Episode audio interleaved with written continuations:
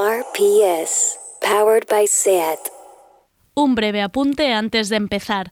El Festival Alternativa 2020, el Festival de Cine Independiente de Barcelona, que dura hasta el 29 de noviembre, se realiza por completo de forma online, por lo que aprovechad para seguir las actividades y la programación que está toda en formato online. Vamos, que estéis donde estéis, podéis seguir el festival. Tenéis buena parte de la selección de las películas en Filming. Otra cosa no, pero oferta audiovisual online tenemos para tres confinamientos más.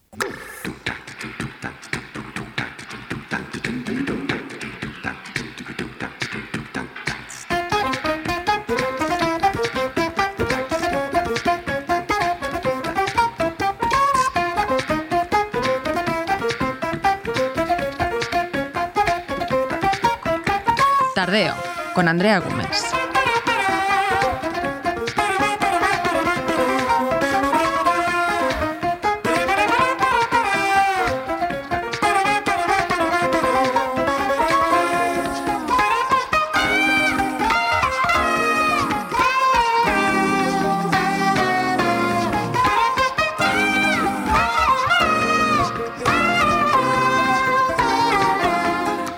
Es miércoles y hoy tenemos un nuevo tardeo. He de decir que hoy he consultado cuatro veces qué día de la semana es porque llevo un cacao importante. Ojo con el programa de hoy que creo vais a tener que abrir la libreta para coger notas de todo. Y es que hoy tenemos a Berta Gómez para hablarnos de libros y mujeres en un nuevo espacio llamado Demasiadas Mujeres. Aunque os haré spoiler, nunca son demasiadas mujeres. Y en la segunda parte del programa tendremos a Miriam Hatibi en su espacio donde se cruzan los feminismos y el antirracismo para hablar de nuestra cuenta de memes favorita. Se llama Meme Masculinidad y te echándole un ojo hasta que llegue la sección de Miriam porque no tiene desperdicio. ¿Estáis cómodas? Que empiece tardeo. Estamos en Instagram, YouTube y Twitter. Búscanos. Somos Radio Primavera Sound.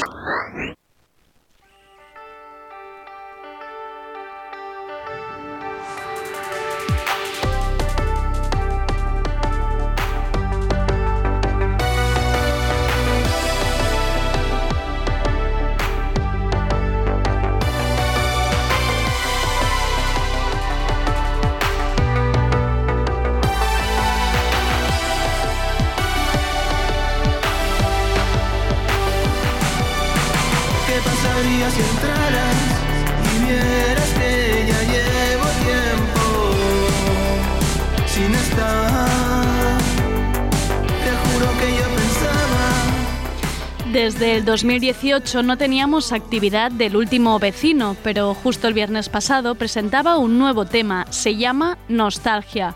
Para este nuevo tema, Gerard ha contado con la colaboración del productor Guille Mostaza.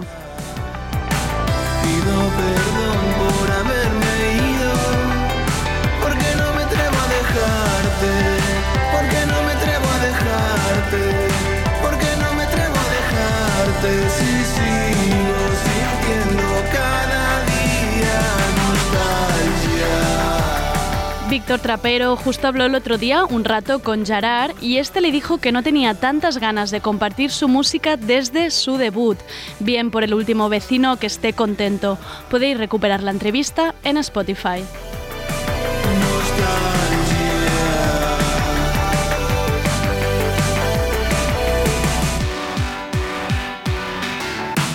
¿Qué pasaría si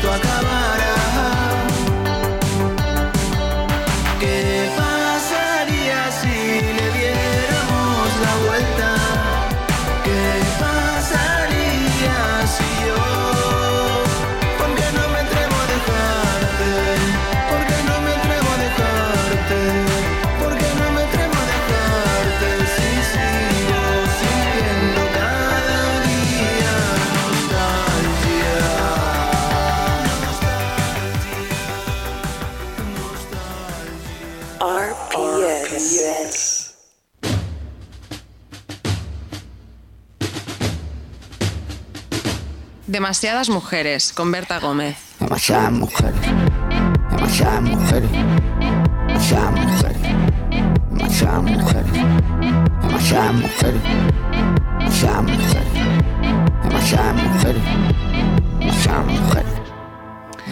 Nunca son demasiadas mujeres, nunca, y menos cuando hablamos de libros y feminismos. Este es un espacio de novedades literarias y de autoras.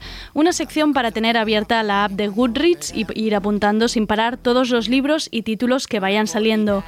Como nunca dejo de repetir, esto no son deberes, no es obligación para estar a la última, no es presión para ocupar minutos leyendo o ir corriendo a la librería a comprar los últimos títulos mientras en tu mesita reposan libros sin abrir. Son ideas, es información, son autoras y nombres, para conectar o para desconectar, para apuntarse en el blog de notas, para acordarse cuando toque hacer un regalo, porque nunca son demasiadas mujeres. Bienvenidas al espacio de Berta Gómez.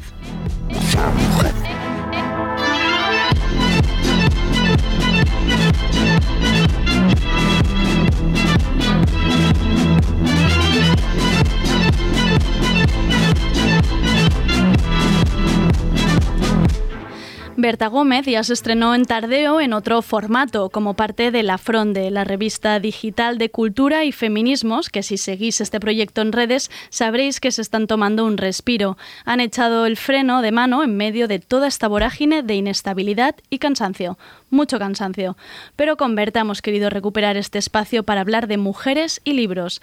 Berta Gómez es periodista cultural con perspectiva feminista y social y excelente entrevistadora. Fue redactora en Vice y la podemos leer ahora en el diario.es, en Pícara, en El Salto o en S Moda, entre otras publicaciones. Seguidla en Twitter, por favor. Sus artículos son brillantes. Ahora sí, bienvenida Berta, ¿cómo estás? Bueno, qué excelente presentación, qué ¿Has maravilla. visto? Primero de todo esto tan gana que ha sonado tan grandilocuente. Eh, ha sonado fuertecito, bueno, ¿eh? Sí, tengo que decir que, que esta era una parte, o sea, un gran motivo para elegir esta, este, este nombre de la sección. Efectivamente, sabía que quería entrar a lo grande ya después de tu, tu gran presentación. Muchas gracias, Andrea. Eh, perfecto, ya, muy bien. Em, para quien no lo sepa, em, Berta es fan número uno de, de Zetangana, no, es indiscutible. Además, desde, desde hace tiempo, que esto es lo importante, no vale ahora sumarse al carro, ¿no? ¿Verdad? Efectivamente. Hay que reivindicar un Así poco. quiero que se me conozca, ¿verdad, Gómez? Fan. Fan de Zetangana, ya está. Sí, sí, además es una cosa que me he dado cuenta que, que creo que realmente la gente es como mi bio, ¿sabes? No, no lo tengo puesto, ojo, pero ya me han escrito, bueno, como todo el mundo sabe que eres fan de Zetangana, y así, ¿no? Mucha, mucha gente me habla con, con esta coletilla. Bueno, Lo lo he conseguido, sí. La cosa es que no sé si eso me da como... Es decir, no sé si es algo bueno o malo, no sé qué dice de mí, ¿no? Buenísimo, pues que eres fiel, fiel a tus, a tus gustos. Fiel a tus gustos y Antón algún día pues ya se dará cuenta de lo mucho que estás haciendo, que estás haciendo por él. Em, nos tienes que explicar por eso demasiadas mujeres, porque este nombre de sección. Vale, pues aparte de por ser fan de Zetangana eh, y porque me quedaba muy bien esta intro, también es un poco por, de contestación o de respuesta a todos estos hombres que creen que hay ya demasiadas mujeres escribiendo libros, ¿no? Imagínate. Que sobre todo creen que hay muchos libros de feminismo o, o estos libros en primera persona para decir que lo que hay son demasiados hombres y que entonces eh, en esta sección, este espacio, va a haber muchas, demasiadas mujeres, muchas mujeres, porque de hecho solo va a haber mujeres, solo Eh, vamos exacto. a hablar de, de libros escritos por mujeres, ¿no? O sea, que se vayan acostumbrando. Efectivamente, Eh, sí, sí. A- al uso. Efectivamente. Sí, me hace, me hace gracia porque creo que es una cosa que, que nos está entendiendo como muy bien, porque alguien, eh, bueno, Ana Pacheco puso un tuit demasiados hombres cuando salió la canción de Tangana y como que muchos hombres empezaron a contestarle como, sí, sí, ¿Ah, es sí? verdad, mucho retweet, mucho like. No, no, como... Sí, sí, como un, un encubierto o algo así, ¿no? Como Vale. de, como sumándose, como si ellos no fueran todos esos hombres en espados hegemónicos, precisamente que este tuit va por vosotros. Dejad de darle like. o sea, Hay que, basta explicar- ya. hay que explicarlo Sí, sí. todo. Ha de ir con, con instrucciones cada, Sí, cada tweet de estos Es como pobres. la gente que se queja de ir a un sitio y que haya mucha gente. Tú también estás aquí, Tú perdona estás que te haciendo diga. la foto, estás haciendo la foto desde ahí. Eh, demasiados hombres, madre mía. Em, antes de meternos en, el, en, en la parte, digamos, de los libros, em, creo que vamos a, entrar en esta sección que la vamos a, a llamar Mujeres quejándose. ¿Te parece? Porque tenemos muchos motivos para quejarnos. Efectivamente, sí, sí, no en el más sentido. Mujeres quejándose de todo siempre porque ya está bien. Exacto. Y, nos entonces gusta a nosotras mucho quejarnos. Efectivamente, siempre contaré como también esto, ¿no? Dentro de, no quiero que sea como un listado solo de libros, lo que has dicho tú, ¿no? De todo lo que hay que leer este mes, para Claro. nada, y también como contar, bueno, algo que haya ocurrido así reseñable dentro del mundo literario que tenga que ver con, desde una perspectiva feminista, que sea importante, ¿no? Además que tú siempre estás al día de todo lo que se cuece dentro del mundillo literario.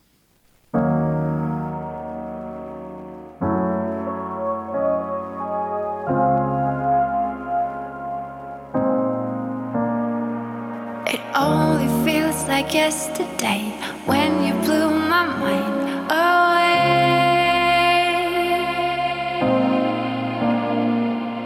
People while they're passing by, see them look at us and smile. Vale, vamos a la polémica. Mujeres quejándose. ¿Qué ha pasado, Berta? ¿Qué ha ocurrido? La polémica es una polémica que quiero decir que ya le he contado, que voy a hacer aquí un Isa Calderón defendiendo que sí, que se puede contar las mismas cosas varias veces, no pasa nada. ¿Se puede explicar? Porque ha salido justo hoy un reportaje mío hablando de esto. Pero si ha queréis- salido y la gente no le ha dado tiempo Más, todavía. Estás, estás ayudando personal a, a leerse el artículo. Sí, y además de ahí encontraréis como a gente realmente experta opinando, ¿no? Y os voy a contar un poco lo que es. A mí es una polémica que me hace mucha gracia, sobre Tú todo. llevas días también con este tema. O sea, se te puede vincular perfectamente con este tema. Porque entonces, bueno, para, lo cuento bien, ¿no? Para una idea y porque me hace tanta gracia, ¿no? Porque parece una cosa como loquísima, absurda, aparte de que, de que pueda ser criticable desde un punto de vista feminista, y es que le han hecho una estatua a Mary Wollstonecraft, que se la conoce como la madre del feminismo, porque escribió una obra en 1797 que se llama Vindicación de los Derechos de la Mujer. Vale. Bueno, ella fue una precursora diciendo que, que algo que nos parece ahora como muy... eh, bueno, muy extraño, muy obvio, eh, más bien, y es que eh, si educabas igual a los hombres y a las mujeres, podían llegar a hacer lo mismo y podían, des- poder- podían desarrollar la misma inteligencia y las mismas aptitudes. Vale, Eh, claro. Pero entonces- dicho en su momento, claro. que en esto ahora- 1797. Claro, claro. Entonces, eh, hicieron una campaña hace 10 años pidiendo Sí. dinero para hacerle una estatua en su barrio en Londres y recordarla, porque en Londres también denunciando que solamente el 10% de las estatuas que había en el espacio público eran de mujeres. Vaya, sí. Que de hecho es una situación que también se repite, por ejemplo, en Barcelona, también se ha denunciado mucho. Am, que solamente por 168 estatuas aquí en Barcelona hay 14 de mujeres y algunas ni llevan nombre porque son como de bueno de un conjunto de un Ya, grupo de gente El típico colectivo de Sí. vecinas anónimas y han puesto ahí una cara que no sabes quién es. Efectivamente, entonces Qué es mala. como que, bueno, al final el espacio público está lleno de hombres importantes y las mujeres, pues eh, ni siquiera alguien como Mary Wollstonecraft tenía una estatua. Hacen esta campaña, consiguen... 10 años, ¿eh? Sí, Recaudando dinero. 143.000 libras. y entonces eh, se, lo, se lo encargan a, a Maggie Hangring, que es una, una, escultura bastante una escultora bastante famosa. Vale. eh, bueno, que tiene muchas obras eh, conocidas y tal. Y ella hace, bueno, una cosa como muy fuerte, ¿no? Que dices tú, es que entiendo que es criticable porque la estatua que, que es supuestamente para Mary Wollstonecraft está desnuda, pero es que es una cosa gigante, como de 3 o 4 metros. Sí, es que yo la- todo, la estoy todo viendo, plateado, la has de como sí. eh, bri- muy brillante, ¿no? Y bueno, yo os animo a que la miréis, ¿no? Sí, ya os hagáis una idea. Como un, un- Un no sé, como una ola, Sí, esto es como más una, una bien. especie de ola, un zurullo hacia sube arriba. y arriba Sí. hay como una mini Barbie que está como muy, muy fuerte, fornida, como con unos pómulos también de cuántos has ido al gimnasio, cuántos, no sé, has tomado como muchas proteínas, esto. Y entonces, eh, que esto, tiene, ¿no? tiene, Está tiene marcados como los abdominales. Tiene unos abdominales marcados. Sí. Que en Entonces- 1700 no sé si. eh, No, eh, bueno, ¿tú crees que se llevaba? nada, absolutamente nada Mary Wollstonecraft. Claro. Entonces tampoco puede decirse como, hostia, ¿cómo la has hecho desnuda? Pues es que no es ella, o sea, seguro no es ella, ¿no? Vale. Entonces lo la, la autora se excusa en que era una, una estatua para ella y no de ella. Ah. Que esto es como un regalo a sus ideas y es lo que le inspira a ella, ¿no? Pero bueno, claro, la pones ahí en medio del parque y la gente pues entiendo que, que no está entendiendo nada. Claro. Y a mí me hace mucha gracia.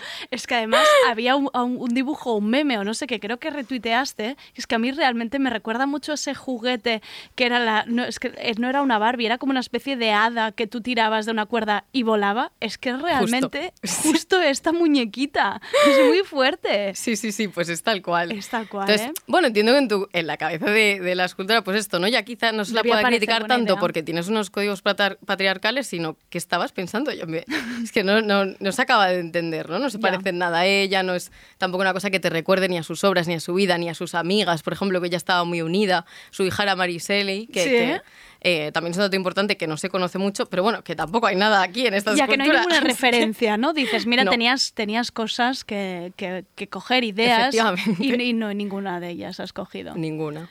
Jolín. Así que se ha Pobre. escudado un poco en el... Es que no entendéis mi arte. Ya, vale. Porque no estáis a mi nivel. Pero bueno, pues Eh, efectivamente no entendemos. Gracias a Dios, quizá que no estamos también a este nivel de esta especie de ola hacia arriba con, con una muñequita arriba. Bueno, pues Mari, 10 años más si quieres y recaudamos otro dinero, ¿no? Para, para hacerle otra al lado, ¿no? Pobre. Efectivamente, sí, quizás Vale. es mejor hacerla, sí, o que no haga alguien tan experto y tan artístico, ¿no? Que lo haga cualquiera. Exacto, que lo haga, que lo haga otra persona así más, más random. Em, perfecto, mujeres quejándose. Esta ha sido la polémica de Y yo este creo que tenemos derecho a quejarnos Sí, por sí, esto. sí, por Mari. Nos por Mari, por claro. claro. Luego salió como la directora del proyecto diciendo que a Mari le hubiera encantado. Ah, bueno, no sé, No claro. sé, claro. Qué fácil, ¿no? Decirlo esto. ¿Por Bueno, qué no? Sí, claro. Mm, Tiene pinta que no. Bueno, pues ya vas a hablar de libros, Venga. entonces de novedades. El primero, yo creo que es uno, Andrea, que a ti también te va a hacer mucha ilusión porque sé que te gustó mucho el primero. Mm. Eh, es una autora que se llama Ojinkam Brathwaite. Eh, Lo has hecho muy bien, ¿eh? Está ensayado este nombre. No era fácil, ¿eh? Bueno, es que no sé si está bien dicho. Ah, lo he dicho ha como me sonado, ha salido. ha y no bien. lo volveré a decir. Entonces, es una novela nueva que ha sacado que se llama El bebé es mío, que sucede en un contexto de pandemia, además. O sea, es un libro como que, que- que parece que acaba de terminar de escribir. De hecho, no ha salido, no ha sido publicado en inglés. Ah, Lo guau. han sacado aquí antes Alfa de Kai, editado y traducido antes, porque debe ser que no han cuadrado fechas. Ah, eh, y aquí ha salido como en primicia Qué guay esto. porque es verdad que parece que lo acaba de escribir.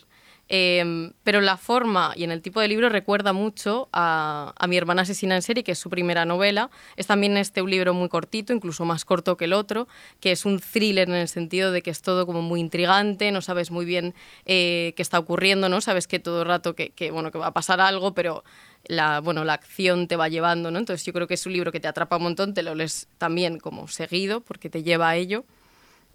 Y lo que a mí me gusta de esta autora es que no solo que te enganche la acción, sino que siempre hay como un dilema moral que plantea, que en el de mi hermana asesina en serie yo creo que era que ocurre cuando es, son las mujeres las que matan, las que matan a sus novios, Sí. eh, cómo se las trata, cómo se las, eh, al mismo tiempo se las deshumaniza, ¿no? Porque como no se las, eh, no estamos acostumbradas a que haya una mujer que mata, ¿qué, qué hacemos con este Claro. personaje? Y muy guay también la relación entre hermanas. O sea, Mm. esa, esa cosa de llevar las hermanas a la ficción a mí me encanta. Ya lo vimos en Fleabag y aquí me, me apasionó. Bueno, se lo dejé a mi hermana, en plan, ¿tú qué harías?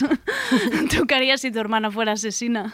Efectivamente, y este también plantea un dilema que es eh, de quién es un bebé, que nunca llegas a saber quién, bueno, quién es la madre y el padre reales, pero eh, hay varias personas que le cuidan Ah. y entonces eh, quién tiene más derecho a quedarse a un bebé, ¿no? Es un poco el, el- el dilema que plantea que, bueno, pues ya, ya veréis cómo se soluciona en el libro, pero yo creo que también es muy interesante, ¿no? Esto que siempre te, te está en realidad como hablando de otra cosa, aparte de ser un thriller, siempre hay un debate que obviamente ya no responde, ¿no? Sino que te lo deja ahí y te lo suelta. Em, y hay otra cosa que yo quiero hacer en esta sección, que ya has comentado tú un poco, y es leer eh, reseñas de Goodreads. Ah, sé que a las autoras no les suele gustar esto mucho porque la gente Ah, pone unas ¿sí? cosas un poco locas Oye, y, y bueno. bueno, pues eh, entiendo como- que claro. leer tu propia reseña y que te digan que es una mierda, pues a veces molesta, pero creo que en Goodreads hay como, bueno, aparte del fuera ya de lo que son las columnas de escritores y esta cosa como más literaria y más formal que se hace en medios, a veces hay gente que da como claves o Sí. a mí me asombra también mucho ver como mucha gente que opina de pronto lo mismo de un libro y que es algo en lo que todo el mundo repara, ¿no? O, ay, no me he llevado esta impresión o, o pensaba que iba a ser otra cosa. Entonces, hay cosas que me parecen muy interesantes. Claro. Tampoco vamos a hacer saña aquí con la gente. No, pero es lo que dices, que a veces está, porque incluso a veces la editorial o la propia campaña va por un lado, te intenta vender el libro como mm, por un lado y ves que el lector Mm. se lo coge de otra manera. A mí me gusta leerlo, pero esto es como ir a un videoclip y leerse los comentarios de YouTube, es la parte más divertida. O sea, Efectivamente, por, ¿no? eso, me- por eso quería traerlo. Venga. Y también quería como... co- para ver también cómo se reproduce el machismo en esas reseñas, aunque Ah. solo sean como de, ¿no? Como hay mucha gente que está diciendo demasiadas mujeres que estáis escribiendo. Y aquí hay una Uy. Mm. que no es de este libro, es del anterior, es cierto, del que hemos hablado de mi hermana asesina en serie, porque este no ha salido, que dice. Encontré este libro especialmente, principalmente repulsivo. Uy. ¿En qué tipo de mundo son divertidos los asesinatos en serie y la psicopatía para que aparezcan en un libro? ¿Es esto una sátira feminista? Pues besadme el culo. Wow. Una persona muy enfadada, Muy ¿no? enfadada. A ver, yo soy Eh, bastante pero- fan de los enfadados, pero este... Pero tengo que decir que es como, me parece una, o sea, voy a encuadrarla dentro de, la tipología de demasiadas mujeres, porque es como, ¿cuántos libros de asesinos escritos por hombres hay? Bueno, y a ti te claro. molesta, ya se ha sobrepasado tu línea moral y ética cuando una mujer escribe de asesinos.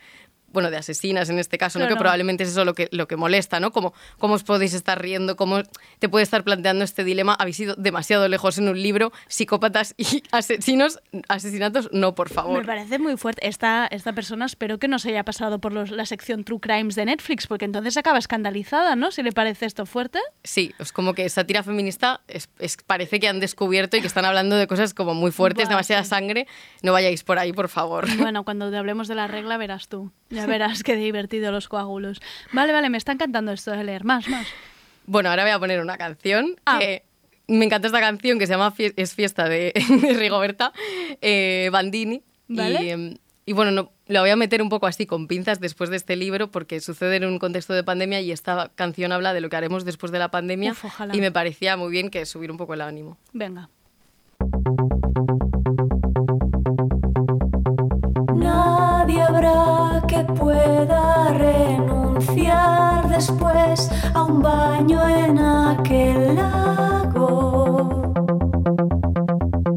Nadie habrá que pueda renunciar después a un beso tan bien dado.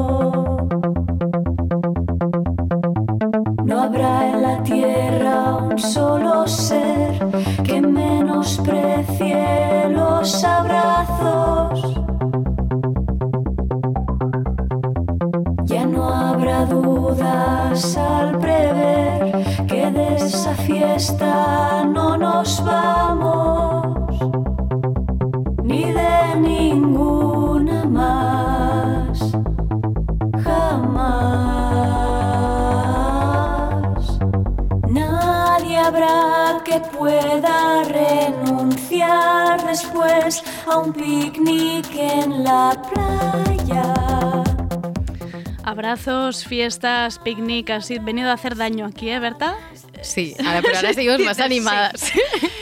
ya es que esta canción como que te anima y al mismo tiempo te deja triste. te es una deja. sensación extraña. Es una nostalgia de, de un pasado mejor, que esperemos que sea pronto, que vuelva pronto, por favor. Vale, pues ahora os voy a hablar de un libro que se llama Las Maravillas, también de aquí bien, eh, que es de Elena Medel, que es una Vale. poeta muy conocida que ha hecho un gran trabajo por rescatar y por, eh, por la, bueno, en general por las poetas en España. Yo creo, no, no me voy a alargar aquí más, pero yo creo que siempre está bien agradecerle y reconocer esto. Esta es Claro. su primera novela que se publica en Anagrama. Eh, y bueno, voy a seguir con las reseñas de Goodreads, porque este libro tiene muchas reseñas, algunas, algunos no tanto, ¿no? pero este justo sí. Y creo que hay algunas que recogen bastante bien como el espíritu del libro. Por ejemplo, Rubén dice, Elena Medel escribe maravillosamente y es capaz de hacer que las piezas del puzzle encajen, pero tengo que admitir que al principio me sentí algo confuso y filtré con la idea de abandonar la lectura. Ay, Yo tengo que decir que me pasó igual, por eso me ha gustado esto. Vale. Porque me ha gustado mucho, creo que es un libro muy potente en cuanto a discurso feminista y en cuanto al discurso sobre el dinero, sobre contra la meritocracia, ¿no? Ella habla no solo, eh, bueno, pues de quién gana más y de cuántas cosas te puedes comprar, sino, por ejemplo, cómo influye el dinero en hacer activismo, cómo influye el dinero en las relaciones sociales que tenemos con nuestros padres, con nuestros hijos, o sea, todo eh, esto, ¿no? Como que mete el dinero en medio de, de muchas otras relaciones que no son solo en el trabajo, digamos, o, o, bueno, sobre qué te puedes comprar, y como que quizá no estamos tan acostumbrados, ¿no? A hablar de dinero en otros, fuera de, lo- de eso del trabajo, de nuestro día a día. Claro, efectivamente, ¿no? O sea, que tú en un grupo de amigas, pues bueno, ya te deja como muy evidente que quien tiene algunas... eh, bueno, esto, algunos privilegios más que otros, pues esto es, es también, ¿no? Quien que se puede ir de viaje y que todo Claro. influye constantemente en las relaciones diarias, el tema del dinero, ¿no? Que siempre está ahí. Yo creo que ella lo deja muy patente en el libro y eso es muy interesante.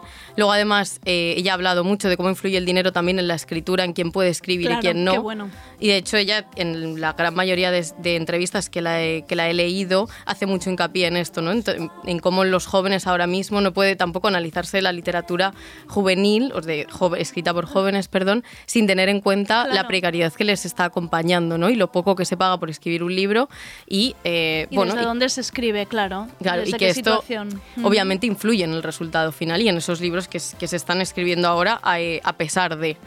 Y entonces, eh, en este sentido, creo que es un libro a nivel de discurso súper potente, pero esto, ¿no? Yo creo que está bien también reconocer que cuesta entrar porque hay como muchas historias cruzadas eh, sobre distintas mujeres y que al final, bueno, todo encaja, ¿no? Pero que al principio, pues es un libro que, por ejemplo, recuerda a Ya. Nubosidad, Nubosidad Variable de Carmen Ma- Martín Gaite porque intenta como unir dos historias y hasta que a ti no te encajan esos personajes y tal, pues estás viendo a ver qué pasa y yo incluso me, me hice como un esquema en una hoja vale. para ver como madres, hijas y nietas y quién era quién y, y poder seguir un poco, ¿eh? O sea que... Este lo, ti- lo tienes que colgar en internet porque esto es lo típico que seguro que alguien lo buscará y pensará, mira, y alguien ya lo ha hecho antes que yo. Mira, pues sí, no había pensado, y es verdad, un Google Docs así compartido iría bien.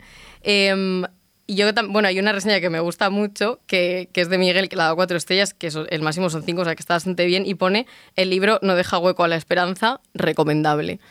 Porque esto también marca mucho el libro que, bueno, es así todo el rato, es decir, tampoco es un libro que te ofrezca una salvación y, y yo creo que también está bien decirlo, a ver dónde nos estamos metiendo Claro. y a ver dónde, ¿no? Recomendar siempre sabiendo un poco qué qué vas a leer.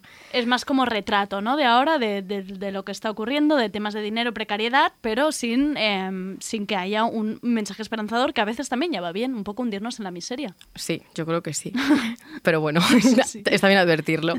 El siguiente libro que quiero recomendar Ah, es... espera, te quería preguntar, ¿se le Perdón. nota el, el- pasado, no pasado, porque ella si- sigue siendo poeta, ¿se nota eso en la escritura? Que haya este punto así como de decir, mira, sí, tiene este lenguaje más poético. Sí, yo creo que sin duda eh, se denota, aunque es, es novela y es todo estilo narrativo, y hay otras poetas que creo que cuando hacen novela se nota más, pero... más, ¿no? Sí, en este sentido sí, yo creo que sobre todo estos juegos de palabras, estas, eh, bueno, es un, es un libro lleno de como de recursos narrativos en general, ¿no? Y, y esto obviamente se nota, ¿no?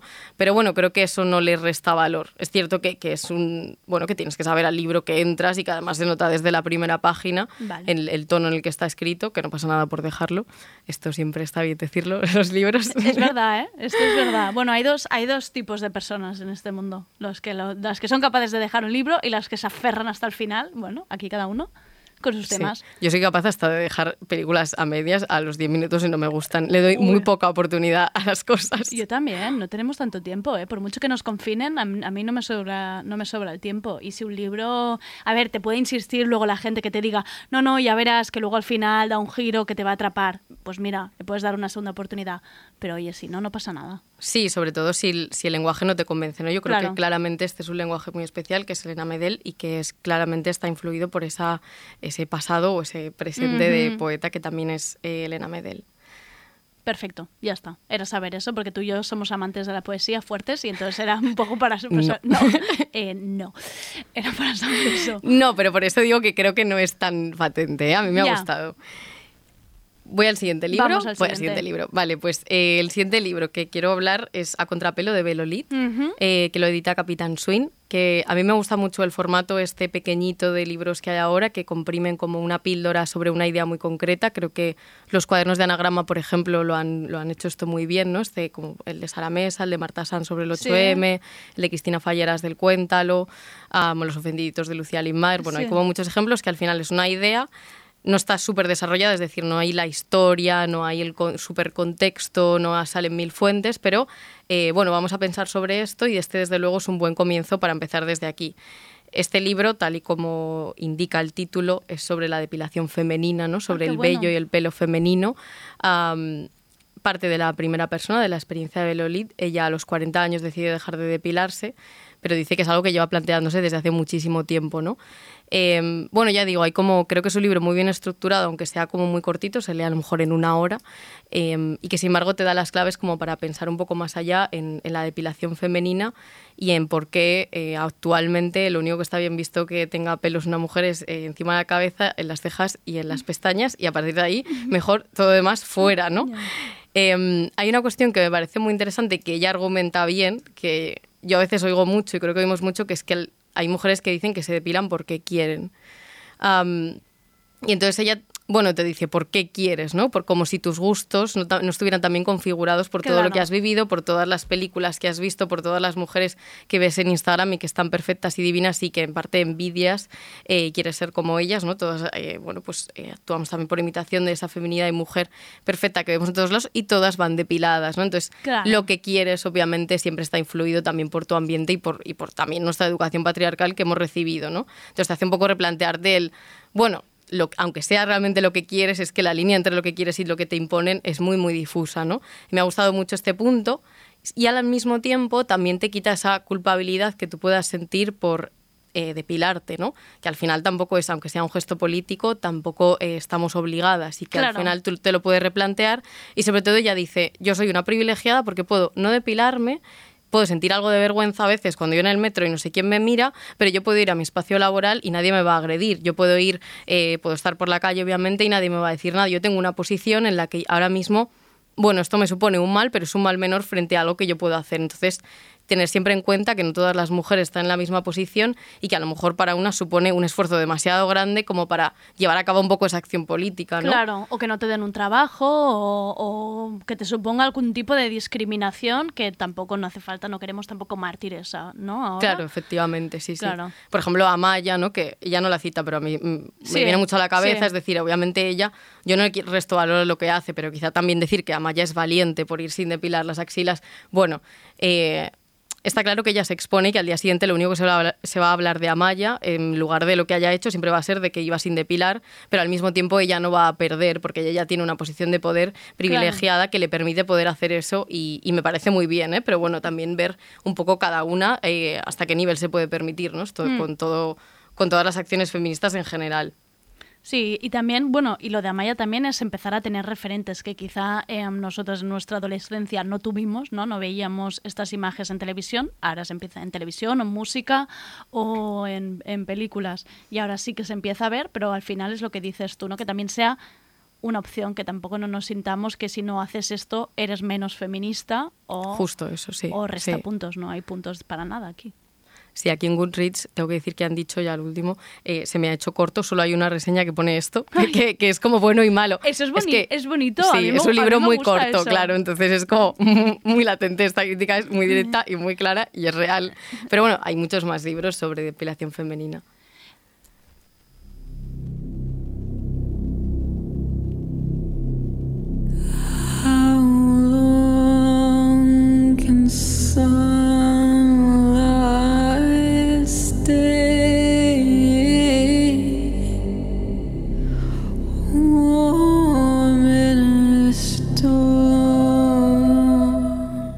¿Qué más tenemos? Pues eh, acompaña muy bien a esta música. Sí, ¿no? Le he puesto un poco, poco tétrica, ¿eh? Me gusta mucho y creo que va muy bien con, con el libro de Desiree de Fed, que es el que voy a hablar ahora, que edita Blacky Books y se llama Reina del Grito. Y que eh, este libro ha, ha creado cierta confusión. A mí me ha gustado muchísimo, pero primero, ¿qué ocurre? No? Que pasa en Goodreads y, y que he visto yo también en redes, que hay gente que esperaba que, como Desiree es una muy importante crítica de cine de terror, Sí. este fuera un repaso por un montón de películas y que eh, bueno pues fuera un libro de crítica cinematográfica no es un libro de crítica cinematográfica es una autobiografía tal cual pero obviamente esa autobiografía como ella es su profesión pues está Claro. llena de películas sus miedos están eh, relacionados con las películas que ha visto con, con cómo se le han quedado imágenes grabadas en la retina no pero tengo que decir y, y creo que además aquí creo que no es ni siquiera un problema de cómo se ha vendido el libro ni de nada simplemente asocias ¿no? Claro. y, y después te encuentras un libro que no es de crítica, sino que es, a mí precisamente por eso me ha gustado más, Claro. porque he conectado muchísimo con este libro. No entraba tan dispuesta a que me gustase, porque yo como que el cine de terror me, Claro. me da mucho miedo, o sea, más miedo del que debería dar, creo. Y entonces no veo nunca cine de terror y lo cogí un poco como a ver qué pasa, porque a mí si me da miedo voy a Ya, parar Claro. no da miedo eh, y esto no es simplemente una con una mujer explicándote un montón de miedos que ha sufrido y un montón de también discriminación por parte de hombres en un mundo muy masculinizado que es el del cine de terror y en la, en la crítica del cine de terror y entonces esto, ¿no? Yo creo que esta advertencia primero está muy bien, que, que hablemos de que es una autobiografía como tal. Pero a mí me ha pasado como tú porque me ha sorprendido, pero para bien. O sea, ha sido una sorpresa, pero para bien. Y lo mismo me pasó lo mismo que tú, que me relajé. Pensé, qué gusto y cómo me apetece em, leer esto y escuchar las vivencias que haya tenido Desi en su vida Hmm. y conocer más y, y me ha parecido una absoluta maravilla, realmente. ¿Y te ha pasado que, que querías como ver las películas que ponía? Porque yo ahora no sé qué hacer. Alguna sí. me ha dado un poco de ganas, no porque sea de eso el libro, pero bueno, te la pinta tan bien y Sí, la veo. He de decir que he visto una que no daba mucho miedo, que es la de Atrapado en las sombras, creo que es. Básicamente porque es la que dice que recomienda a Berto, ya sabes que tú están gana, lo mío es Berto. Y dije, pues yo también la tengo que ver. Y esta no daba miedo. Y no sé si es que ya me he preparado tanto con el libro de Desi, pero no, no me dio miedo, ¿eh? Vale, pues quizá la vea. Mira, Venga. me lance, porque es que de verdad no he visto una película de miedo entera en mi vida, entonces eh, tenía como pavor. Sobre más cosas de este libro. A mí, por ejemplo, una cosa que me gustó mucho y que me despertó este libro es pensar también en, creo que un- unas, bueno, un conjunto de mujeres, ¿no? Cada una tendrá sus ejemplos, sus referentes, que entraron en, en medios o incluso en, o en un mundo de hombres. Por ejemplo, ella cuenta en el Festival de Sitges que se le cae, cuenta muchas anécdotas de estas. A mí me pareció esta la más graciosa, pero hay muchas, eh, que se le cae un tampón cuando va a entrar a ver una película y hay una persona, un, un hombre, que, es, que le ayuda, ¿no? Como, ay, se te ha caído algo del bolso, te lo voy a coger, como todo está a oscuras, no sabe qué es. Cuando lo ve que es un tampón, se asusta muchísimo. Hostia, en el Festival de Sitges lo tira. Y entonces, bueno, yo creo que es más miedo a que haya mujeres en un ambiente tan masculinizado, ¿no? Y entonces, como eh, esto, ¿no? Como ahora, a pesar de que de que bueno de que los medios obviamente siguen siendo muy machistas y de que los espacios hegemónicos siguen copiados de hombres y de actitudes de este tipo sí que es verdad que hay un espacio creo mucho más grande yo también me encuentro, ¿no? Como que interesa los temas feministas que quiero contar y que probablemente creo que ella se encontró en un mundo muy distinto y qué difícil es que tantos tíos en esas posiciones de poder te digan que no vales, como ella cuenta que se lo han dicho, y seguir ahí y decir que sí, que tú lo puedes hacer y superar ese miedo también, ¿no? Y, y seguir adelante. Yo creo que, bueno, no sé, yo hablo, por ejemplo, de Ana Requena de Jun Fernández, que ya digo, son como 10 años más mayores que nosotras, tampoco hay tanta diferencia, sin embargo, creo que, que, que abrieron y que ha cambiado Han mucho abierto el camino total. Y que nunca está como de más reconocerlo, ¿no? A mí ese libro me, este libro me emocionó también por eso. Mm, mm. Y en este sentido, eh, también creo que es un libro que, mm, por no desvelar así nada, nada más, ¿no? Solo como emociones que, que me dio, porque es verdad, o sea, de de verdad que me, me gustó mucho, ¿no? Emocionó, me sentí como esto, muy identificada en algunas cosas. Y la única cosa que me dio un poco de rabia y que me ha pasado con otras como memorias, autobiografías de ¿Sí? mujeres feministas o que, bueno, que a veces están como, bueno, como contando simplemente eh, episodios complicados de su vida y que parece que a veces te piden perdón, ¿no? O que se están como justificando, diciendo, joder, tengo mucho miedo de cosas que son súper irracionales y ya lo sé, ya, ¿no? Y te, exponen como a una persona como muy vulnerable. Y yo es como que acabaría este libro y cuando tú la estás leyendo, creo que no hay el mismo, la misma sensación que cuando ella lo escribía, ¿no? Que a lo mejor se sentía como muy vulnerable. Yo acabo el libro y pienso, joder, yo rellenaría una página en blanco y pondría, soy la hostia, soy la mejor, Claro. porque sí, tú tenías miedo de ser madre, pero tienes dos hijos, eh, sigues en el mundo del cine, eres una figura destacada, eh, eres bueno, una, una persona súper potente, llevas un podcast, es decir, te has impuesto y has dicho que lo que tú decías era importante, ¿no? Y has superado todos esos miedos. Entonces es que este libro, y encima te has atrevido a contarlo. Claro. ¿Cuántos libros hay de tíos contando miedos? Y sobre todo que no acaben, porque alguno hay, ¿no? De "Ay, yo tenía este miedo, pero lo superé y ahora soy un héroe. Y Sí. bueno, todos acaban como desde una épica como mucho más preciosa y mucho más grandilocuente, ¿no? Ella creo que, que incluso se siente como, bueno, estoy contando esto porque es que es lo único que puedo hacer y es como, bueno, es que estás haciendo una cosa súper importante. importante. Ujú. Y entonces esto, ¿no? Yo acabaría como el libro, pues hay un pequeño positivismo al final, una página allí, pero bueno, yo acabaría con algo mucho más grande, con un reconocimiento hacia ti misma, que es el que deberías tener, y es que eh, esto, ¿no? Que es un libro realmente importante de escribir, de recibir y de leer y de que exista y de que, eh, bueno, y de que tú hayas podido sacar todo esto a la luz y, y hacerlo en público, además, que no es tan fácil, ¿no? Hablar Sí. de nuestros miedos y de, y de nuestras vulnerabilidades así en, en abierto y que todo el mundo las conozca y las lea.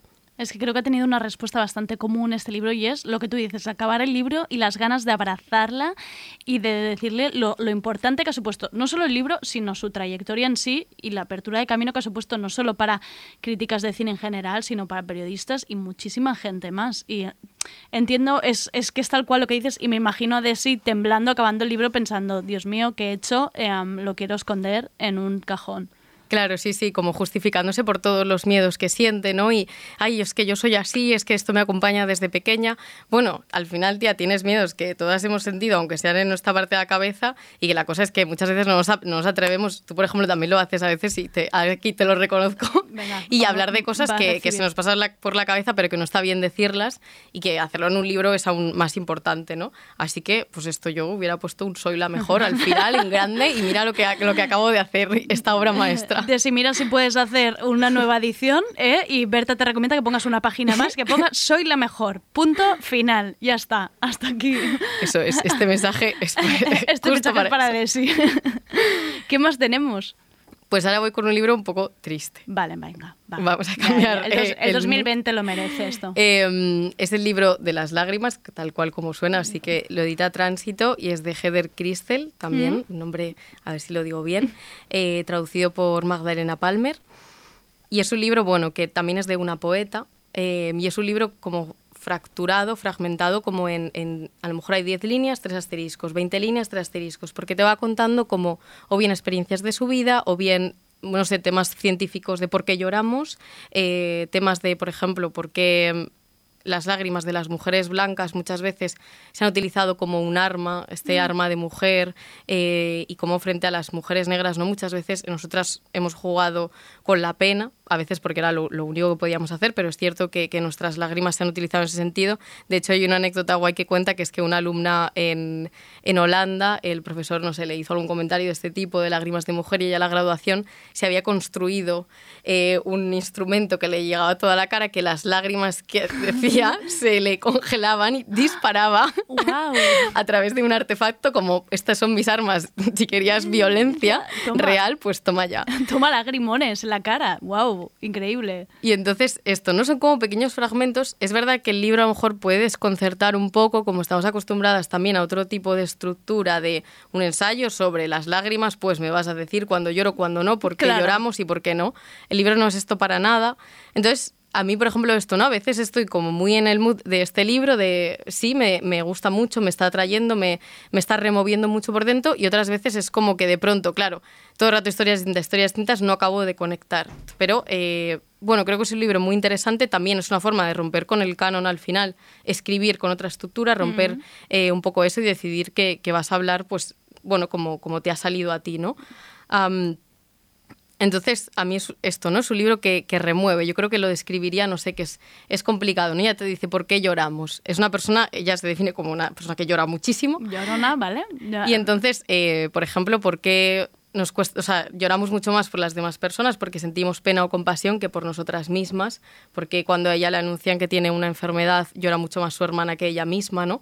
Porque, eh, bueno, como se establecen estas lágrimas en otras situaciones que ella debería llorar y no llora, ¿no? Te bloqueas, Entonces, sí. eh, Qué bueno. esto, todo esto se va como superponiendo en el libro y ya digo, te deja una sensación como de tristeza, para mí es tristeza, a un estilo muy similar, que es la canción que quería poner ahora de Lana del Rey, que es eh, Happiness is a Butterfly, de un disco que a mí me gusta muchísimo y me produce la misma sensación, que es como una tristeza que, bueno, que a veces está bien sentir, pero que sobre todo es como muy física, ¿no? Como que te remueve por dentro y, y ella lo describe así y creo que además consigue que el libro te produzca eso mismo que está describiendo. Vamos a escucharla. Y mientras suena, el- to suena la canción, voy a, voy a leer un poco del libro para que os Venga, hagáis una idea. Para que lloremos aquí. Sí, y para que sea todo tristísimo Venga, como tal. Yo estoy preparada con lo que me gusta a mí llorar. Vamos allá. Se dice que quizá lloramos cuando fracasa el lenguaje, cuando las palabras ya no pueden transmitir adecuadamente nuestro dolor. Cuando mi llanto no está suficientemente exento de palabras, me golpeo la cabeza con los puños. Tres asteriscos. Una vez, a los 14 años, me emborraché muchísimo con vodka. Cuando mi madre lo descubrió y me regañó, rompí una ventana con la cabeza. Mi padre estaba en alta mar. Mi madre llamó a la policía. Tres asteriscos. Antes de que llegaran, antes de que me llevaran al hospital, me desnudé a medias y me metí en la bañera llorando, canturreando, lamentándome. Quiero morir, quiero morir. Es una canción que mi cuerpo conoce muy bien. Tres asteriscos. Y no sé si la canción viene de dentro o de fuera, si la evocan estructuras del mundo o estructuras de mi sangre. Ambas, ninguna, todas. Es una canción de poquísimas palabras, dos verbos, presente e infinitivo. Quiero morir. Ahí los guardo sin conjugar. Muy bonito. Muy bonito. Me ha gustado. Pero es que yo soy muy de llorar y no sé si este libro mm, me hará que llore todavía más. Tú crees que sí, ¿no? Yo creo que sí. Bueno, que te transmitirá como ese sentimiento, ¿no? Esta cosa que se te queda ahí en las entrañas y que, y que son las lágrimas también al final, ¿no? Que no sabes por qué van y vienen, pero que son una respuesta física. Yo he de decir que las acumulo y las saco como si tuviera un resorte, las voy acumulando y hay un día que lo suelto todo, absolutamente todo. Entonces que quizá puede ser que sea con este libro, ya me, ya me irá bien, ya, me lo apunto. Y dirías que las puedes controlar, que es como que tú decides cuando Eh, entran y salen tus lágrimas. Yo en eso soy bastante perversa y un día te lo contaré en privado, no en antena, porque yo sí que las uso como arma, de vez en cuando, y funcionan. No, no, hay gente que se queda un poco, un poco cucu cuando tú lloras y eso va muy bien, sobre todo a los hombres. No hay gente que no sabe que no sabe qué hacer con las lágrimas, entonces tú lloras y entonces empiezan a ponerse nerviosos, qué ha pasado, qué ha pasado, qué ha pasado, y lloras a usar. A lo mejor tú ya no necesitas leer este libro, puedes escribir tu propio libro sobre libro. el, libro uso de la, se llamará el uso de las lágrimas directamente, Directamente. por Andrea Gómez. ya veremos. Em, tenemos un último. Tenemos un último. Menudo repaso estás haciendo. Otro libro que, que también creo que te va a gustar mucho. Es El estado Te de voy a dar un minuto y medio, ¿te parece? En un minuto y Me medio. parece me- Venga. muy, muy bien. Estado de malestar de Nina Lique, eh, que edita Gato para Ediciones y también ha salido hace dos días. Este libro, yo voy por la mitad, para ser sincera ya, pero me está gustando Claro. muchísimo. Vale. Eh, juega muy bien como con esta decadencia del mundo actual que, bueno, que en realidad somos privilegiadas. La, la, a la protagonista es una médica de mediana edad, diríamos, y que, eh, bueno, está como muy harta de su vida, pero no sabe muy bien...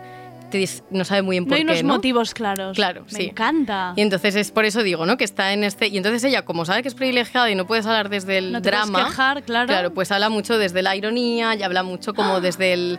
Eh, sí, desde el hacer humor de cosas que realmente son bastante trágicas, ¿no? Porque tampoco hace falta que, que te estés muriendo. Y sí, de hecho, hay, hay, una cosa que quería leer porque me ha recordado mucho a ti y a mí. Y una cosa que te salva. Nosotras en el malestar. Después de una jornada laboral de 8 horas, la caja más cara de vino Chablis era lo único que conseguía relajarme de verdad. Además, tirarme en el sofá con la boca entreabierta mientras en la pantalla iba pasando un capítulo tras otro. Eso era lo único de lo que tenía ganas en realidad. Bienvenido a nuestro mundo. Exacto. O sea, Vino y vino y series. Y, y- y no, no dice llorar un poco mientras bebes de milagro, pero estamos ahí, vale. Sí, bueno, es un poco, el libro va, va- la decadencia va aumentando, ojo, porque Vale. esto es casi como la mejor etapa.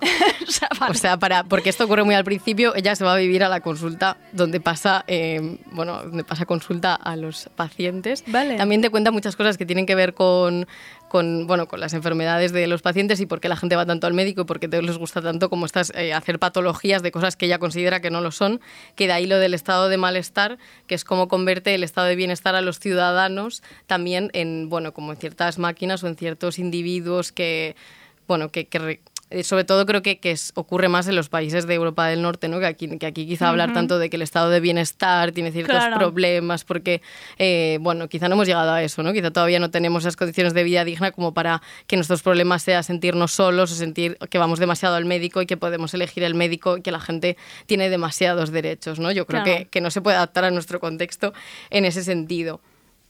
Am, simplemente decir ya final que sobre las críticas de Goodreads que ha recibido este libro y que Sí. creo que, que, mm, tiene muchísimas, porque ha sido el libro más vendido en Noruega en 2019 Ah, y recibió el, el, bueno, como el Premio Nacional de las Letras, ¿no? O sea, no se llama así, pero el premio más importante literario eh, de su país. Y entonces es un libro que tiene muchísimas reseñas, ¿no? Y que eh, me re- o sea, creo que es machista, ¿no? Porque me ha recordado un poco a cómo a las autoras que de pronto son un boom literario, hay mucha gente que quiere como bajarle Claro, los se les humos, busca ¿no? los peros, en plan, a ver, bueno. Bueno, y sobre todo que estas críticas, a la que más le ocurre es a Sally Rooney, que si tú entras en su página Uy, de. Goodreads, la primera página son todo, casi todo, una o dos estrellas de gente, ya no metiéndose con el libro, sino metiéndose con la gente que le ha gustado tanto el libro. Porque perdonad que os diga, este libro no es tan bueno y no estamos ante Ya. la estrella nueva de la literatura. Te metes con los fans ya directamente. Claro, Vale. es como que tienes mucha necesidad de decir que ese libro no es tan bueno y que dejéis ya de sobrevalorarla, ¿no? Y entonces, bueno, yo me acuerdo mucho del, del tuit de este Dudal, que también mucha gente se metió con él, no sé por qué, que decía, si vosotros so- podéis sobrevalorar a Bad Bunny, yo puedo so- sobrevalorar a Sally Rooney, y yo añadiría a cualquier autora, dejándonos en paz, que le hagamos lo que queramos y que sobrevaloremos a demasiadas mujeres y a quien queramos. Eh, la sección se va a llamar Demasiadas mujeres, dejarnos en paz, ¿no? Sí. Directamente. Eh, ¿Me ibas a leer algo de Goodreads para acabar de esta, de esta crítica o no? Era simplemente decir que tiene un montón de críticas machistas. Sí, a mí hay una que me gusta mucho, así rápida, Venga, que es hagamos trágico. con ella. Solo son cinco palabras. Trágico, estimulante y bien escrito. Oye, es que críticas maravillosas, es que la gente es muy buena, es Sí. ingeniosa. Eh, Berta, te acabas de, ma- de marcar una sección de demasiadas mujeres increíble. Eh, todos estos libros me los vas a tener que prestar, esto ya te lo digo ahora. Eh, yo ahora mismo mm, estoy un poco así que no me da la vida, pero ya hablaremos, porque este del estado de malestar me ha encantado. Cuando quieras te lo dejo. Muchas gracias, Berta. Nos vemos de aquí un mes. Perfecto. Muchas gracias a ti. Especial Navidad, ¿eh? Con lo que a ti te gusta va a ser. Sí, vale, viva vale. la Navidad. Vale, te lo dejo ahí, con la Navidad. Un beso.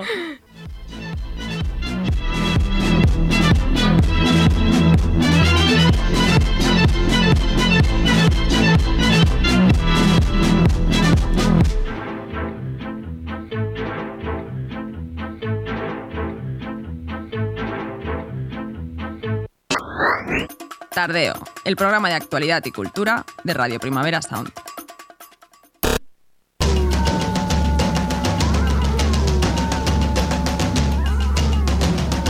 Feminismis con Miriam Hatibi.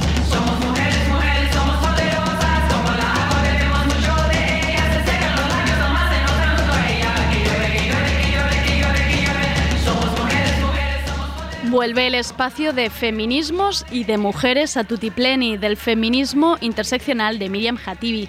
Es la sección donde se encuentran el feminismo y el antirracismo. Bienvenidas al espacio de Miriam.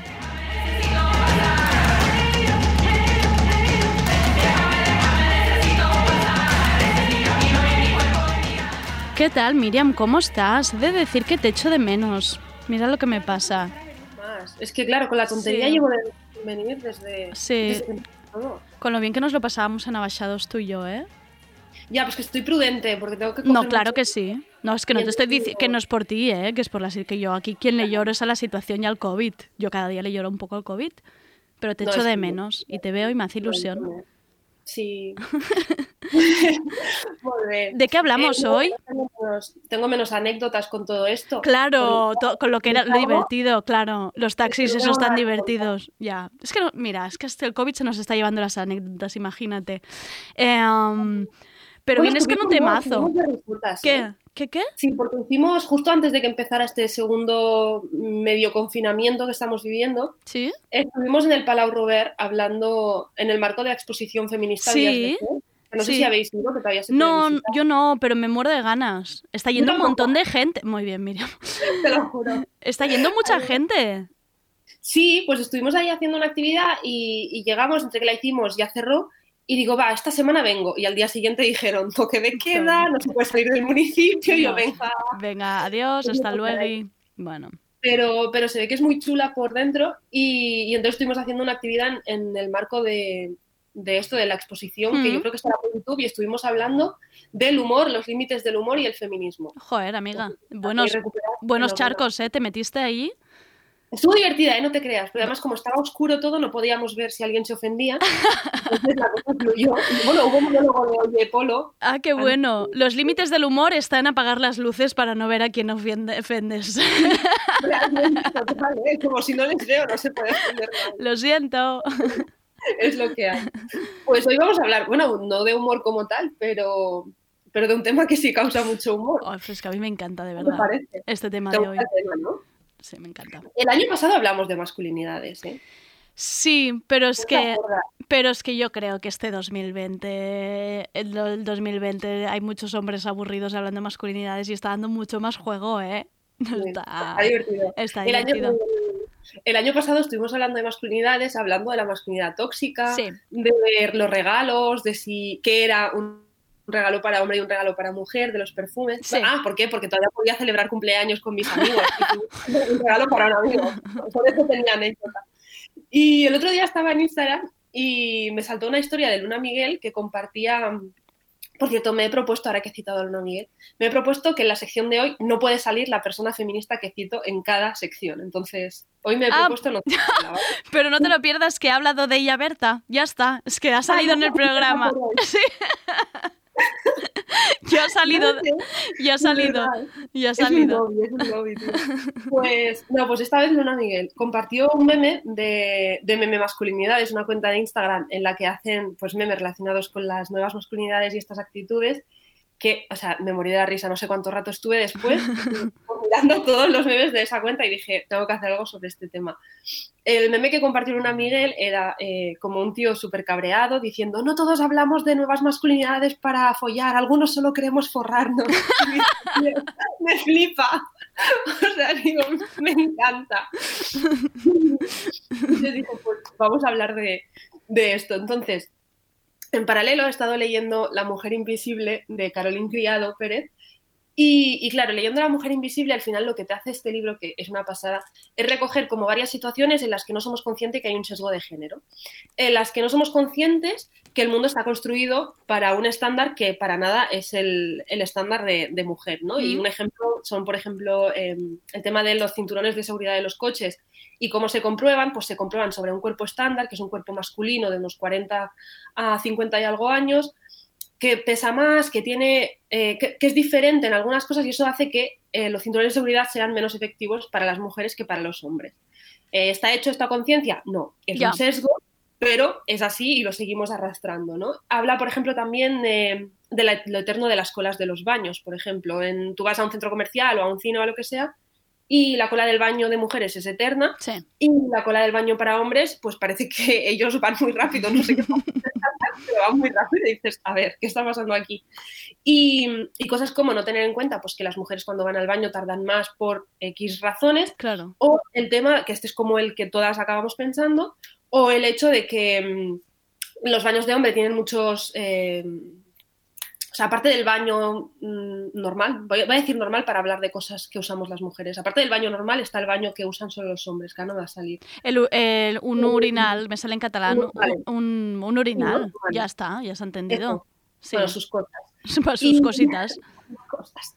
Y entonces, claro, al poder instalar eso, los mismos metros cuadrados de baño masculino te permiten que los usen muchos más, eh, muchos más hombres que mujeres. Entonces, eh, bueno, pues va poniendo ejemplos así, ¿no? De cómo el mundo está construido eh, sin darnos cuenta para no para las mujeres, vamos a dejarlo ahí, no está hecho para las mujeres. Uh -huh. Entonces, claro, leyendo esto y viendo los memes de las nuevas masculinidades, pensaba, ¿en qué momento va a parar esto?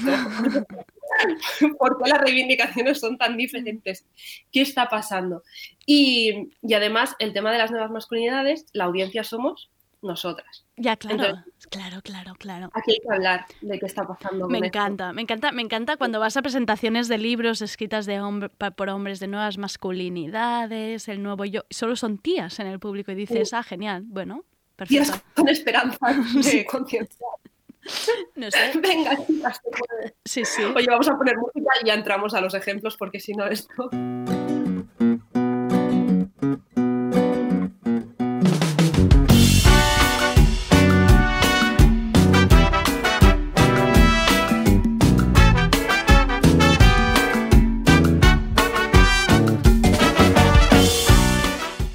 gusta, me gusta con esta cumbia. Hemos quedado. Estamos bien arriba. Sí. Estamos bien arriba para hablar de. Para hablar de nuevas masculinidades.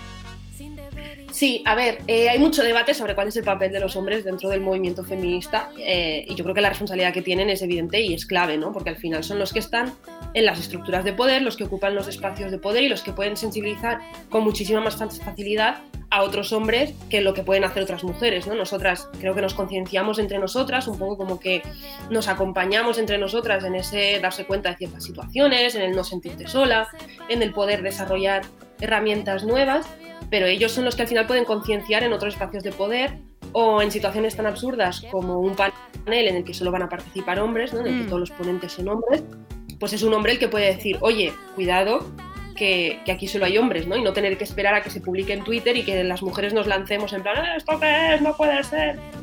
Entonces, desde el espacio que, que ocupan y desde el que pueden concienciar y educar a otros hombres, yo creo que su postura es muy interesante. Y esto está sonando un poco como que no me gusta que los hombres hablen de feminismo y, y para nada. O sea, a mí me gusta mucho leer a hombres que hablan de, de de feminismo, que hablan de patriarcado, que hablan del papel que ocupan en esto. Eh, me gusta mucho leer a Roy Galán, a pesar de que hay mucha gente que, que, le genera mucha polémica. A mí me gusta mucho leer a Roy Galán y, y creo que es una voz muy interesante.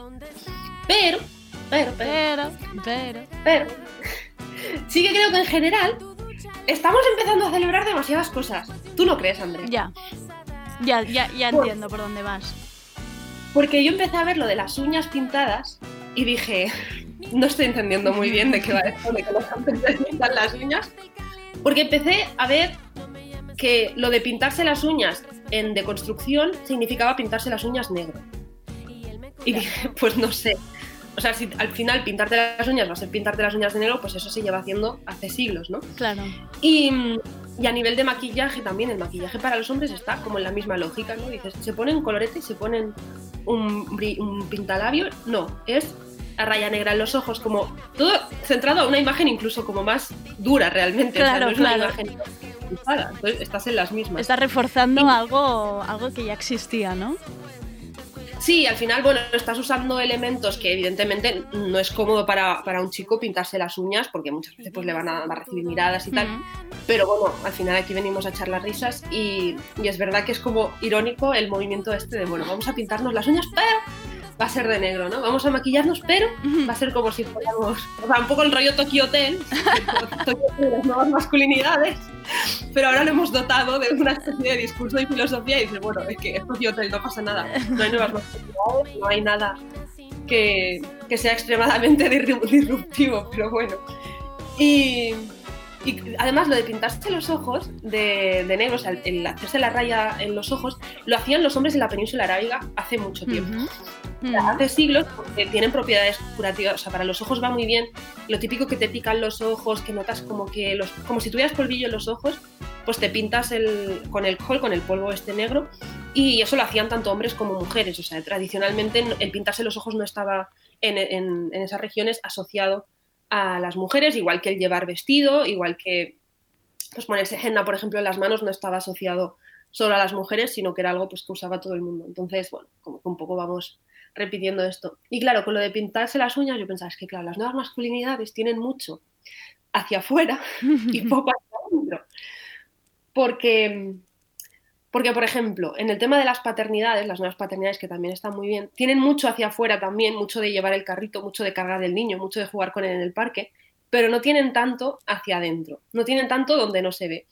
Entonces, yo lo que he pensado es, cada vez que vea a uno de las nuevas masculinidades con las uñas pintadas, voy a bichear cuánto le duran pintadas. si, no te- o sea, si te duran mucho, es que te estás deconstruyendo, pero no en la cocina. Sin lavar los platos, amigo. Claro, claro. Entonces, o sea, no me cuadra, tía, porque yo, o sea, fue mi cumple y pedí una máquina para hacerme las uñas semipermanentes en casa. Porque se me, o sea, si me pinto las uñas, pues Duran dos días, sí. que me dura nada y menos. Entonces digo, ¿qué pasa? Que yo que, o sea, toda la tradición histórica sobre mi género significa que me tengo que pintar las uñas y yo no lo estoy haciendo bien, pero Bad Bunny sí, no me está cuadrando. Hemos pillado a Bad Bunny, cariño. No has, lim- no has limpiado tu baño. Ba- Bad Es Bunny, que- no te limpias el baño tú mismo. Claro. Es que claro. ¿Cómo puede ser que, Claro. que lleguen, se pinten las uñas y les duren? Digo, esto es que es la deconstrucción que no está todavía en todo el plano de la casa. Poca lejía Y- ve esta gente, claro. Sí, porque entonces, y claro, nosotras lo, lo aplaudimos mucho desde el feminismo y, y evidentemente a mí, bueno, no sé tú cómo lo ves, Andrea, pero sí que es, es un paso adelante en muchas cosas. Pero bueno, eh, no todo va a ser eso, ¿no? Sí, sobre todo que no quede como lo que tú dices, en una cosa superficial, en una especie de, de puesta en escena que, que realmente no implique mucho más, ¿no? Que- Claro, que, casi no como- vaya más allá. Claro, porque es como tan, tan visible que incluso te sientes como la responsabilidad de decir, ah, vamos a hablar de esto porque es muy visible, claro, ¿cómo no vamos a hablar de las uñas de Bad Bunny o de las uñas de Diego Matamoros o Claro. de las uñas de Harry Styles?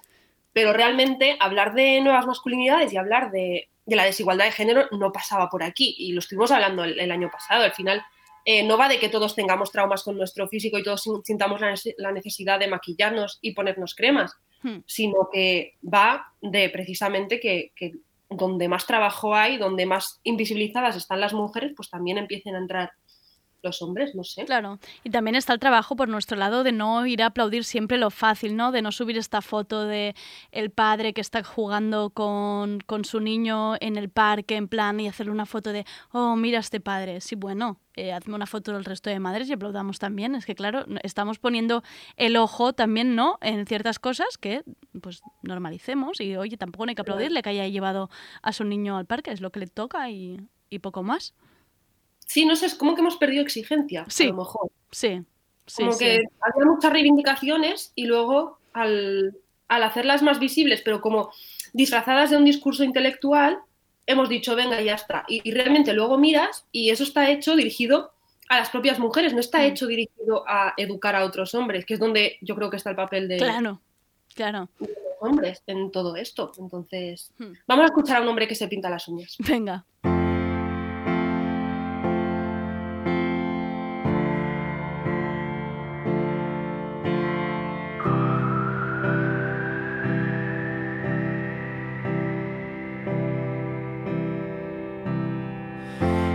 Stop your crying, it's a sign of the times. Welcome to the final show. I hope you're wearing your best clothes.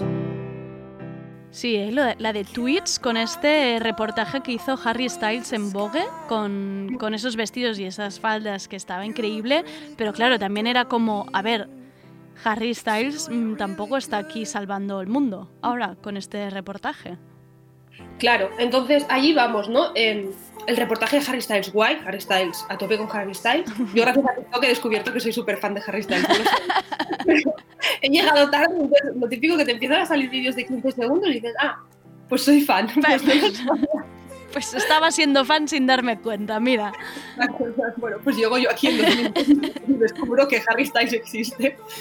Pero con esto, por ejemplo, eh, Roy Galán hizo una publicación y el foco estaba puesto no sobre el hecho de que Harry Styles lleve vestido, que al final, o sea, ya está. Y también es una cosa como muy eurocéntrica, ¿sabes? Pensar, no, como lleva vestido, está, bueno, está rompiendo los roles de géneros de aquí. Vete, O sea, paséate por el Raval, claro, y verás quién lleva Claro, vestido. pero exacto, en otros sitios no- que un hombre no lleve pantalones no es tan extraño. Entonces, rompe los roles de género que aquí tenemos súper concienciados y en otros sitios hay otros. Pero él ponía el foco en los comentarios que Harry Styles había recibido, no en el hecho de Harry Styles se ha puesto un vestido, mira bien, sino Harry Styles se ha puesto un vestido y esto es lo que ha pasado. Y estos son los comentarios negativos que ha recibido, ¿no? Entonces ya iba más hacia allí, que a mí me, pa- me parece que es donde está lo interesante, ¿no? En, en ver, pues, sí, las reacciones que, que eso genera y cómo, y cómo por ahí podemos, pues, entender un poco más los riesgos que hay en cada cosa. ¿no? Eh, entonces, con esto yo he llegado a la conclusión, antes de irnos a la feminista destacada del, del mes, he llegado a la conclusión que nunca va a haber quinta ola del feminismo. ¿Vale? Descartada, descar- se descarta. no tendremos. Eh, entonces, la nueva o la quinta ola del feminismo será como una especie de nueva normalidad en la que tendremos que haber entendido que el feminismo ya solo va de hablar de nuevas masculinidades cookies.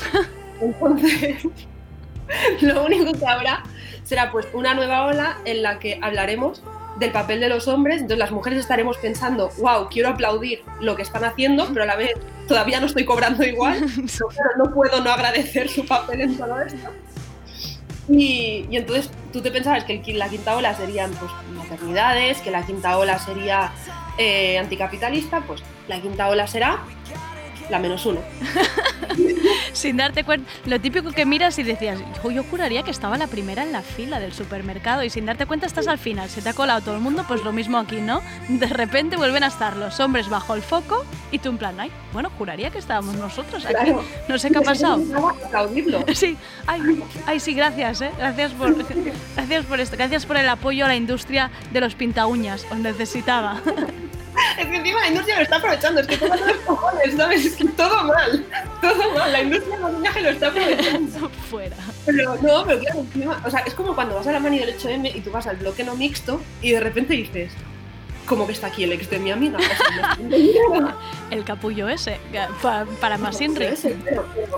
¿Cómo va a ser un capullo si está en el 8M? Andrea, podemos no hacer Claro, claro, claro, claro, claro. Pues, pues eso, que entonces yo creo que la quinta ola del feminismo eh, será eso. Será la quinta ola de, pues, de esta este tipo de reflexiones y entonces las mujeres daremos un paso atrás. Ya hemos tenido nuestro momento, ya está. Es que, a ver, también estábamos abusando un poco, ¿eh, Miriam? También te lo digo. Estabas aquí, Sí, estabas bueno. pidiendo demasiado, ¿eh? Venga.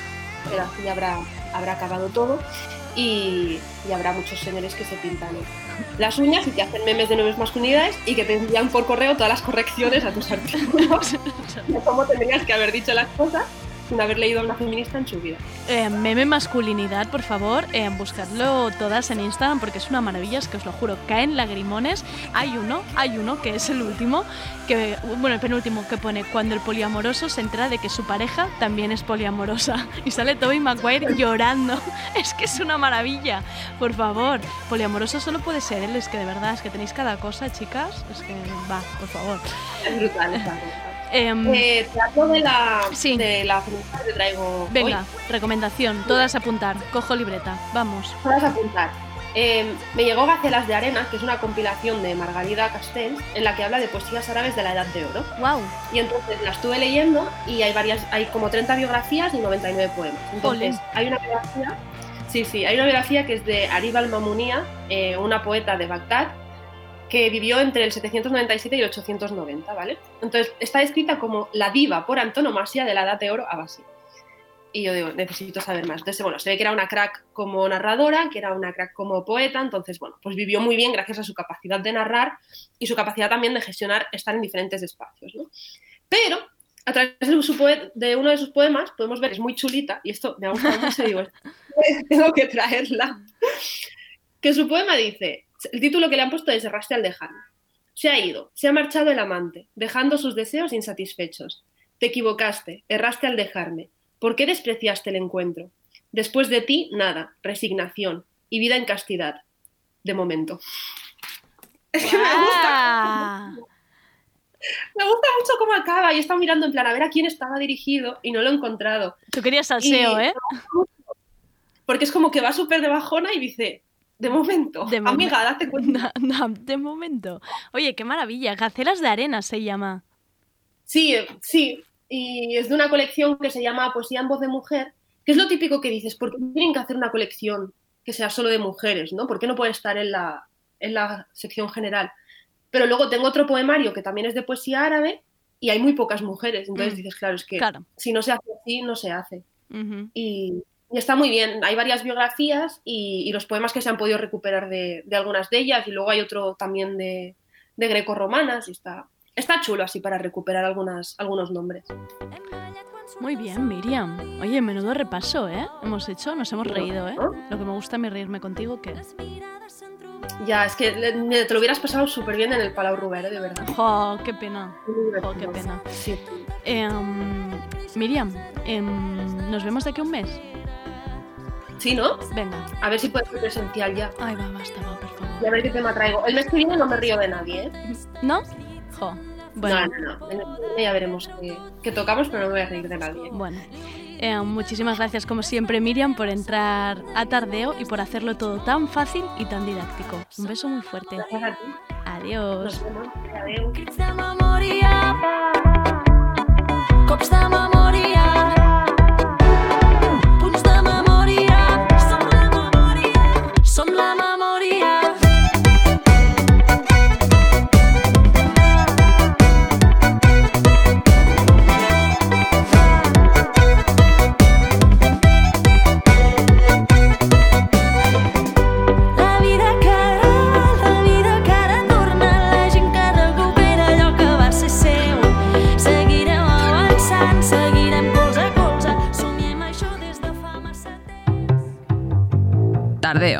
Porque no se puede saber de todo.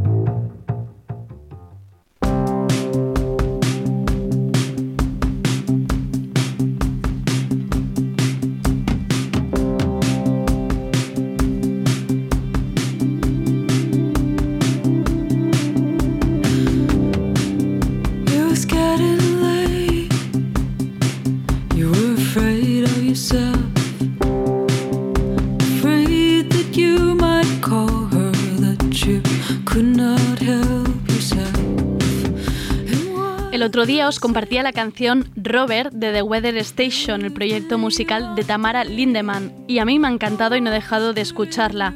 Hoy es el turno de esta nueva canción que se llama Try to Tell You. Muchas gracias por acompañarnos un día más. Mañana no os perdáis la entrevista con Débora García que nos presentará su libro España es esto y todo lo contrario. Muchísimas gracias a David Camilleri por estar tras el cristal haciendo que funcione el programa. Soy Andrea Gómez, gracias por escucharnos.